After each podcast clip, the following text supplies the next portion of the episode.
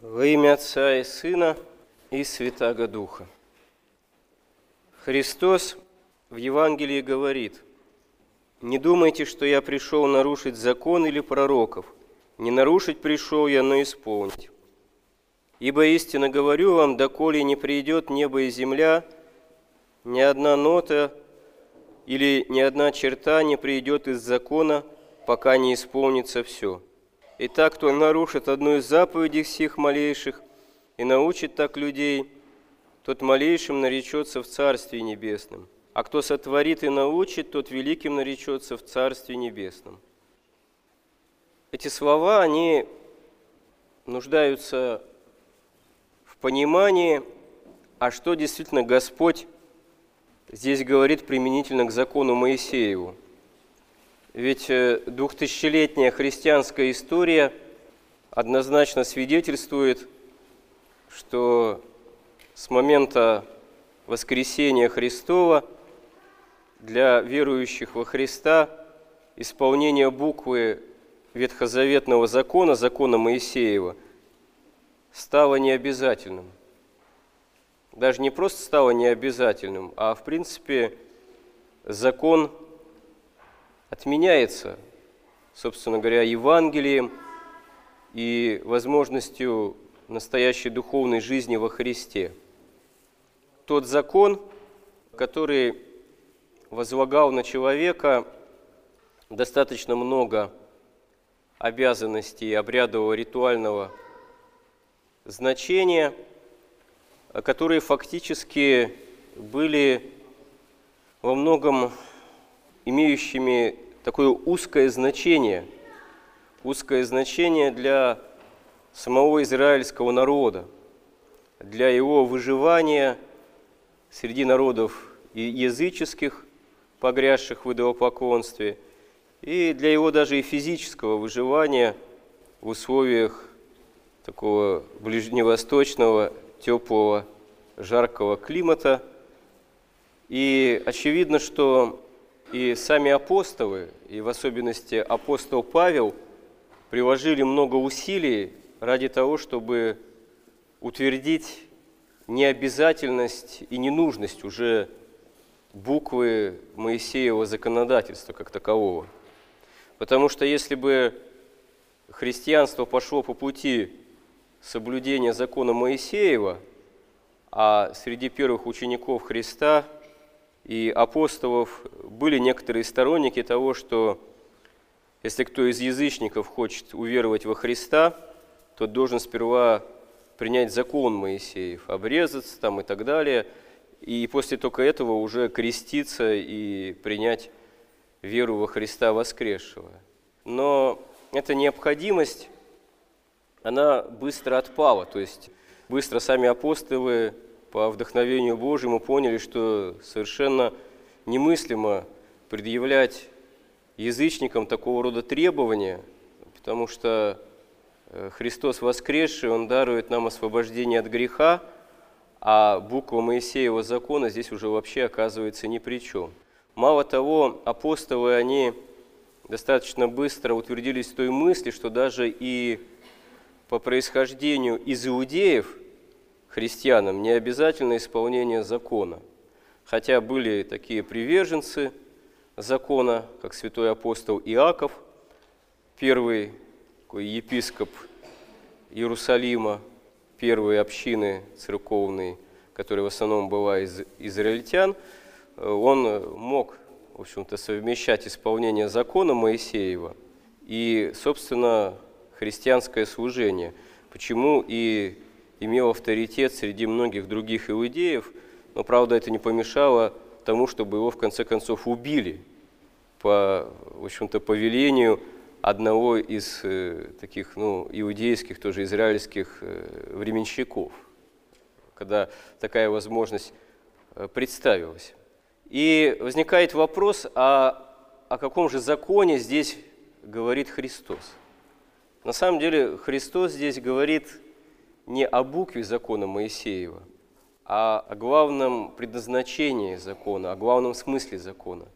Христос здесь говорит фактически о заповеди о любви к Богу и к другому человеку, э, которая, собственно говоря, и объемлет и Ветхий и Новый Завет, и которая служит исполнением, собственно говоря, и Ветхого Завета, но что раскрывается уже в Евангелии, в Новом Завете.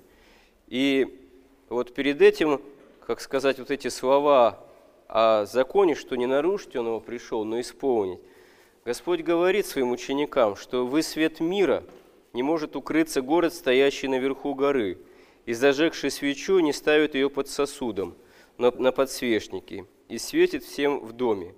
Так да светит свет ваш пред людьми, чтобы они видели ваши добрые дела и прославляли Отца вашего Небесного. И далее, после слов о законе, Господь еще добавляет, что «Ибо говорю вам, если праведность ваша не превзойдет праведность книжников и фарисеев, то вы не войдете в Царство Небесное». Задача христианской жизни, задача исполнения евангельских заповедей, она оказывается гораздо выше, чем возможное исполнение закона, то есть буквы каких-либо предписаний. Потому что исполнение евангельских заповедей означает в какой-то степени уподобление верующего самому Христу. А Христос, как в Евангелии говорит, что заповедь новую даю вам, да любите друг друга. А ведь на самом деле никакой такой, что ли, формальной, сугубой новизны в словах о любви как исполнении заповедей нет, потому что совершенно однозначно еще и в Ветхом Завете было сказано, что самое главное – это именно исполнение заповедей как осуществление любви к Богу и другому человеку. То есть и в Ветхом Завете заповедь о любви была дана, но она в условиях ветхозаветных, она еще в понимании того, кто есть Бог, выглядела неким таким, можно сказать, ну что ли, принуждением человека к этой заповеди. Потому что в ветхозаветных условиях жизни необходимость не просто любить Бога, но еще и ради Бога любить ближнего, она ну, выглядела несколько абстрактной, декларация этого. Потому что условия жизни были чрезвычайно ну, жестокими условия жизни в Ветхом Завете человека, они были ну, фактически сопровождаемы такой ну, неприкрытой, откровенной жестокостью. Истребление народов народами, вообще достаточно такой в ветхозаветном же смысле грубый, патриархальный образ жизни, в том числе и внутри семей – где воля отца, как правило, она господствующий имела характер. Роль женщины была чрезвычайным образом принижена. Дети находились в таком слепом подчинении воле отца. Рабы тоже, если они были, они, как правило, были, э, то тоже находились в подчинении таком сугубом у своих э, господ. Даже в среде народа израильского был распространен институт э, наложничества. Ну, в общем, нравы были достаточно грубыми. И Господь часто воспринимался в ветхозаветных условиях как такая, в общем-то, да, божественная, но сила, которая может покарать. Божественная сила, которая прежде всего э, человека карает за его прегрешение который наблюдает, смотрит за человеком, и если народу израильскому были даны заповеди Моисеевы, то строго смотрит за исполнением этих заповедей. И если этого исполнения нет, то насылает те или иные кары. И когда Господь говорит, уже Христос, Бог воплотившийся нашего ради спасения, что заповедь новую даю вам, да любите друг друга, то в Его лице сам Господь являет подтверждение этой заповеди любви. То есть э, Господь сам, если так можно выразиться, под этим подписывается своей кровью, потому что на Голгофе, на кресте, Христос являет действительно полное такое свидетельство того, что Он есть любовь, и не какие-то абстрактные слова любви, а то, что эта любовь простирается до креста, до схождения в ад, в преисподние глубины земли. Как э, человек бывает порой расточителен на слова любви там или привязанности, вот. но часто эти слова остаются словами, когда доходит до дела. Ты ее любишь на самом деле, или ты его на самом деле любишь, вот так вот, всерьез, вот э, в настоящей, можно сказать, крайней степени, а ты тогда готов умереть за него или за нее. На самом деле, не на словах, а вот на самом деле. Если на самом деле готов жизнь положить свою, как говорится, земную, тогда да, тогда твои слова любви, может быть, и истины. Но еще вопрос, а как это проверить? Если, как говорится, не самим исполнением. Но Христос действительно в Евангелии говорит, что нет больше той любви, если кто душу положит э, за ближнего, за други своя. И в истории мы имеем массу примеров, что да, человек способен на порой колоссальную жертвенность.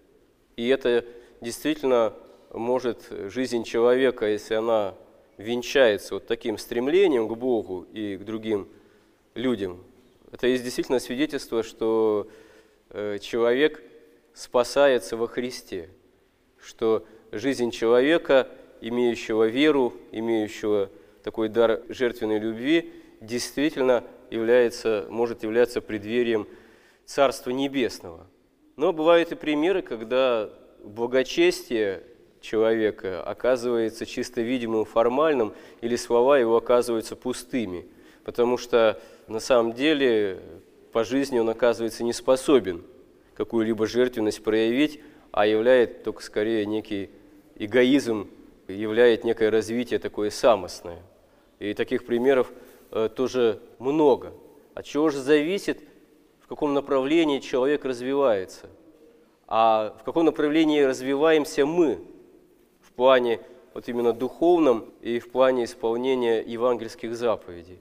И вот Господь здесь и говорит, что вы свет мира, своим ученикам говорит, не может укрыться город, стоящий наверху горы. Нельзя не ставить светильник, свечу под спудом или под сосудом. То есть, если кто хочет осветить помещение, которое пребывает в темноте, и зажигает свечу, а потом накрывает ее там кувшином, колпаком непроницаемый, то какой в этом смысл сжечь эту свечу? Это абсурд, это бессмысленно. Так и на самом деле в отношении веры. Если мы считаем себя верующими людьми, то мы не должны стыдиться собственной веры. Мы не должны бояться быть христианами. Мы не должны, по крайней мере, бояться учиться этому. Потому что редко кто бывает, что как только начал ощущать себя верующим человеком, тут же стал как великий святой, как преподобный Серафим Саровский или как один из апостолов. Нет. И великим святым, если мы посмотрим на их жития, мы увидим, что они тоже учились быть христианами. Кто-то учился с малых, так сказать, ногтей, вот, э, как многие вот преподобные великие святые, они начинали вот такое поприще благочестивой жизни с того, что у них были благочестивые родители.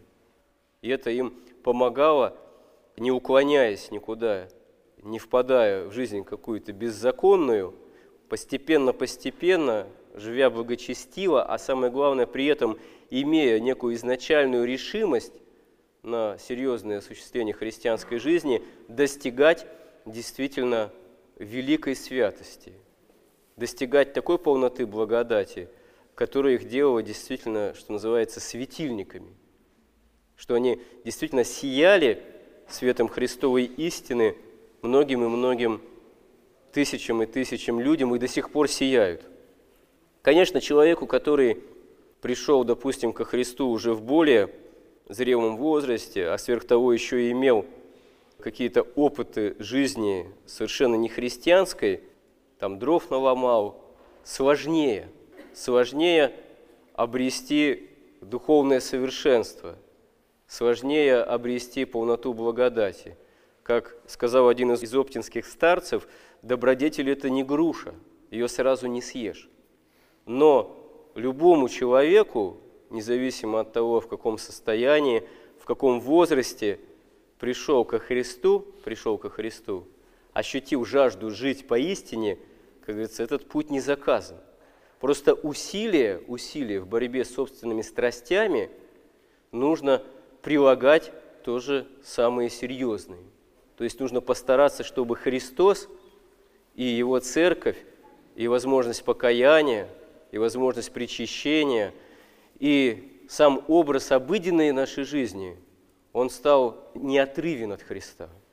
Да, конечно, если мы трезво на себя посмотрим, мы увидим, что у нас в нашей обыденной жизни часто это ну, не так хорошо получается. Часто мы о Боге забываем, забываем о Его заповедях, погрязаем в какой-то суете, погружаемся вот в пучину, в трясину каких-то мелких страстишек и грехов, но всегда из этой трясины можно выбираться с Божьей помощью. И чем раньше, тем лучше. А лучше с Божьей помощью стараться ходить пред Богом каждый день. Можно сказать, такой осуществлять за собой с Божьей помощью контроль. Зачем нужны молитвы утренние, вечерние, Зачем нужна необходимость читать священное писание ежедневно? Зачем имеет смысл читать святых отцов тоже ежедневно?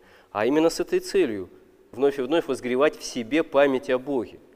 Вновь и вновь побуждать себя к молитве, именно к пониманию, а что я делаю. Вот я сейчас говорю то-то и то-то кому-то, а что я говорю? А зачем я говорю? А правильно ли я говорю? А Христа ли ради я говорю? А из любви ли я к ближнему говорю или из любви к себе? А не осуждаю ли я при этом этого ближнего и не превозношусь ли я сам внутренне при этом? То есть, а смысл какой моего каждодневного существования? Там работы по добыванию хлеба насущного, да, тоже необходимо. Но и на любом поприще, на любой работе могу вести себя по-разному.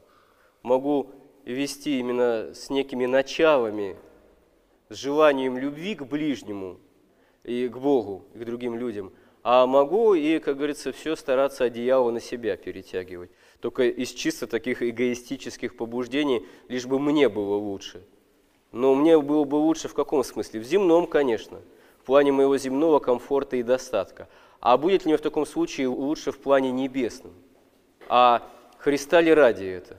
Если это не ради Христа, а ради себя, самого любимого, тогда это не по-христиански. Но если я считаю себя христианином, значит, наверное, я желаю, чтобы мне и жить по-христиански, то есть чтобы обрести Царство Небесное. А в таком случае нужно иметь вот установку э, вот как раз на то, что здесь Господь говорит своим ученикам, что вы свет миру. А если мы христиане, значит, мы тоже должны учиться быть светом этому миру. А тогда не надо этот свет погребать по собственными грехами и страстями, а нужно с ними бороться именно с той целью, чтобы давать этому свету в нашей жизни место. И в этом мы должны быть сами заинтересованы, потому что в этом и есть наше спасение. Аминь.